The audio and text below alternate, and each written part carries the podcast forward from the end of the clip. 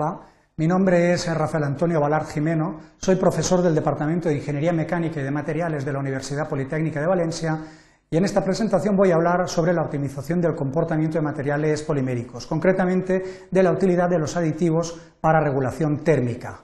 Los objetivos de este objeto de aprendizaje son, en primer lugar, conocer la utilidad de los aditivos para regulación térmica, así como las posibilidades que ofrecen en el campo de la ingeniería. En segundo lugar, conocer los mecanismos de actuación de los tipos de los aditivos para regulación térmica basados en materiales con cambio de fase, PCMs. Finalmente, conocer la importancia de los procesos de termorregulación en diversas aplicaciones en el campo de la ingeniería. La presentación está estructurada en una breve introducción. A continuación se describirán eh, las características de los materiales con cambio de fase o PCMs. Seguidamente se definirá con detalle el mecanismo o el proceso de termorregulación y finalmente se realizarán una serie de consideraciones resaltando los aspectos más relevantes de esta presentación.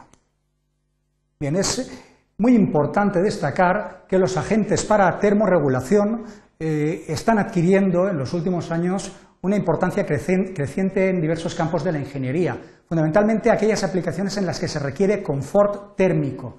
Estamos hablando pues, fundamentalmente de prendas de vestir, utensilios, objetos que efectivamente muchos, en muchos casos llegan a estar en contacto con la piel con lo cual el, tema del confort térmico adquiere relevancia. Es importante reducir el choque térmico, que los materiales sean eh, amigables desde el punto de vista térmico, que amortiguen los cambios térmicos, suavizar los cambios de temperatura con el fin de tener una sensación de confort térmico.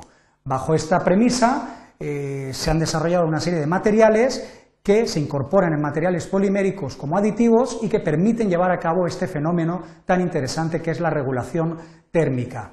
Se trata fundamentalmente de los materiales con cambio de fase, denominados genéricamente con el nombre de PCMs, Phase Change Materials. Los materiales con cambio de fase son una serie de materiales que presentan un cambio de fase, como su nombre indica, fundamentalmente un cambio de fase sólida a fase líquida, y eh, lo presentan a una temperatura muy concreta o en unos rangos de temperatura perfectamente definidos. Así pues, el calor que interviene en este cambio de fase es el que permite eh, aportar estas propiedades de termorregulación. Si tenemos en cuenta que el proceso de paso de sólido a líquido es un proceso endotérmico, es decir, requiere un aporte de energía, este aporte de calor es el que permite eh, aprovechar el fenómeno de termorregulación. Por contra, cuando el material pasa del estado líquido al estado sólido, se trata de un proceso exotérmico, desprende calor y ese calor desprendido es precisamente el que participa en el proceso de termorregulación. Los eh, materiales eh, con cambio de fase suelen incorporarse en materiales poliméricos o en otros tipos de sustratos como textiles en, el formato de materiales encapsulados para mantener las propiedades de termorregulación durante un número indefinido de ciclos. Los PCMs son materiales con un cambio de fase en una temperatura muy concreta, un rango de temperaturas muy, muy, eh, muy concreto, precisamente donde buscamos ese rango de regulación térmica. Pueden ser parafinas o ácidos grasos, pueden ser mezclas eutécticas, pueden ser incluso sales hidratadas o materiales higroscópicos. dentro de estos grupos, los que más aplicación tienen en ingeniería son las parafinas y los ácidos grasos, por una serie de ventajas o de particularidades que presentan respecto al resto de los grupos. Primero, aportan un amplísimo rango de puntos de fusión, el calor de fusión es, elevado, con lo cual con pequeñas cantidades conseguimos efectos de termorregulación eh, notables y finalmente presentan una, elevada estabilidad química. Por ello, este tipo de materiales son los que más se emplean en la fabricación de microcápsulas para regulación térmica en polímeros y en sustratos textiles. Eh, ¿Cómo trabaja un, sistema de termorregulación basado en PCMs? Pues en primer lugar se tiene que obtener el material microencapsulado. Para ello utilizamos un polímero y una parafina, que es la que tiene el punto de fusión concreto que vamos a utilizar para termorregular en ese rango de temperaturas. A través de procesos industriales de encapsulación o microencapsulación conseguimos formar una serie de esferas o con distintas morfologías en la que la cápsula de PCM está formada por una piel una carcasa o shell que representa entre un 5 y un 10% en peso del total y en el interior hemos conseguido eh, introducir la parafina con el punto de fusión perfectamente definido y que representa aproximadamente un 90-95% del total de las microcápsulas. Es importante destacar que ah, actualmente podemos encontrar las cápsulas en sus diferentes rangos eh, o escalas de medida, desde nanocápsulas, microcápsulas hasta macrocápsulas empleadas en el sector de la construcción. ¿Cómo se incorporan estas microcápsulas a un material polimérico? Pues fundamentalmente a través del proceso convencional de fabricación como un aditivo más. Así pues, el polímero principal se añade en la tolva principal, el polímero base, en las tolvas eh, laterales añadimos el, eh, el aditivo PCM con cambio de fase, a lo largo del usillo del proceso de extrusión o incluso un proceso de inyección, se mezcla el aditivo PCM con el polímero fundido y cuando inyectamos o extruimos el material obtenemos una finísima dispersión del aditivo PCM dentro de la matriz solidificada de polímero, habiendo permitido dispersar este aditivo de forma homogénea en la matriz polimérica. Bien, veamos ahora cómo trabaja desde el punto de vista de la termorregulación. Eh, consideremos, por ejemplo, una parafina eh, con un cambio de fase sólido-líquido a una temperatura concreta de 25 grados centígrados. Vamos a suponer que inicialmente la temperatura en el exterior es una temperatura constante de 23 grados centígrados. Si ampliamos el entorno de una de estas microcápsulas que observamos en, eh, en el gráfico en la parte izquierda del material polimérico aditivado, observamos que el perfil de temperaturas eh, del exterior pues se mantiene a 23 grados centígrados, no hay cambio en la temperatura exterior. Por lo tanto, en el primero de los gráficos que tenemos en la parte superior, de color negro, observamos que con el paso del tiempo la temperatura se mantiene estable a 23 grados centígrados. No hay ningún cambio de fase en este rango de temperaturas con el paso del tiempo.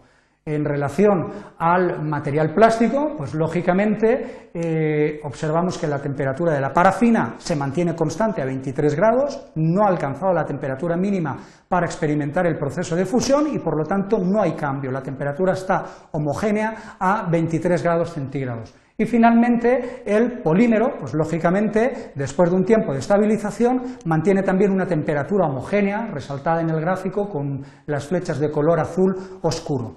Es decir, en este caso no apreciamos el efecto de termorregulación porque la temperatura se mantiene constante por debajo del punto de fusión de la parafina encapsulada dentro de las microcápsulas. Pero veamos ahora qué ocurre cuando de, de manera súbita sube la temperatura ambiente de 23 a 27 grados centígrados. El polímero, si de nuevo ampliamos el entorno de una de esas microcápsulas con, eh, con, la carcasa y en el interior la parafina, observamos un comportamiento notablemente distinto. En relación a la temperatura ambiente, pues efectivamente, si en un momento determinado se produce un cambio súbito de temperatura, observamos en eh, el gráfico superior de la derecha cómo la temperatura pasa de 23 a 27 grados y a partir de esos 27 grados se mantiene constante, tal y como se puede observar en el seguimiento de esas flechas de color negro. Pero ¿qué ocurre con la parafina, representada por la línea de color azul? En la parafina, la temperatura inicial son 23 grados centígrados, pero cuando alcanzamos los 25 grados centígrados es cuando se produce el punto de fusión, cuando alcanzamos el punto de fusión de dicha parafina. El proceso de fusión es un proceso isotérmico que se prolonga durante cierto tiempo a una temperatura constante, como podemos apreciar en el gráfico.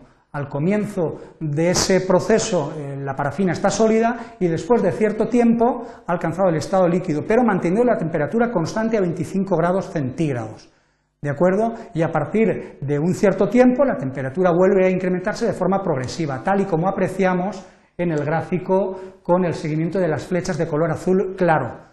Pero lo que es importante es destacar que el material de la parafina, para pasar del estado sólido al estado líquido, necesita un aporte de calor, porque este proceso es un proceso endotérmico. ¿De dónde coge dicho calor?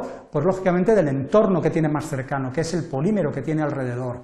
Si a continuación miramos cómo cambia la temperatura en eh, cómo varía la temperatura en el polímero, en el último de los gráficos, en la parte inferior derecha, observamos que inicialmente la temperatura sube de forma escalonada hasta alcanzar los 25 grados centígrados. Pero al alcanzar dicha temperatura, el polímero tiene que aportar calor a la parafina para que se produzca la fusión de la misma, ya que el proceso requiere ese aporte de calor. Con lo cual, en vez de incrementar de forma súbita e inmediata la temperatura, lo hace con una rampa muy lenta ¿eh? o con un desfase en relación a la temperatura eh, ambiente que hemos observado previamente. Eh, finalmente, la temperatura se estabiliza y llega a subir hasta los valores deseados. Aquí hemos apreciado claramente el efecto de retardo en el calentamiento que aporta el material con memoria con cambio de fase. Este mismo proceso lo podríamos observar en el proceso de enfriamiento, pero con una liberación de calor. Finalmente, es importante resaltar la gran importancia que tiene el confort térmico en muchas aplicaciones de ingeniería, en aplicaciones para deportistas de élite, en indumentaria, vestimenta, productos industriales en contacto con la piel, etc. En este tipo de aplicaciones se requiere el empleo de aditivos que aporten termorregulación. Los materiales con cambio de fase hemos visto que son perfectamente aptos para este tipo de aplicaciones. Son materiales que presentan un cambio de estado, un cambio de fase a una temperatura muy concreta y precisamente el calor que se pone en juego en ese cambio de fase es el que aporta las propiedades de termorregulación. En el proceso de paso de sólido a líquido se pone en juego un proceso endotérmico, con lo cual se absorbe calor, y en el proceso de paso de líquido a sólido un proceso exotérmico de liberación calor. Y es precisamente este calor el que provoca los efectos de termorregulación. Finalmente, destacar que estos efectos de termorregulación son absolutamente críticos en determinadas aplicaciones en ingeniería. Eso es todo. Muchísimas gracias por su atención.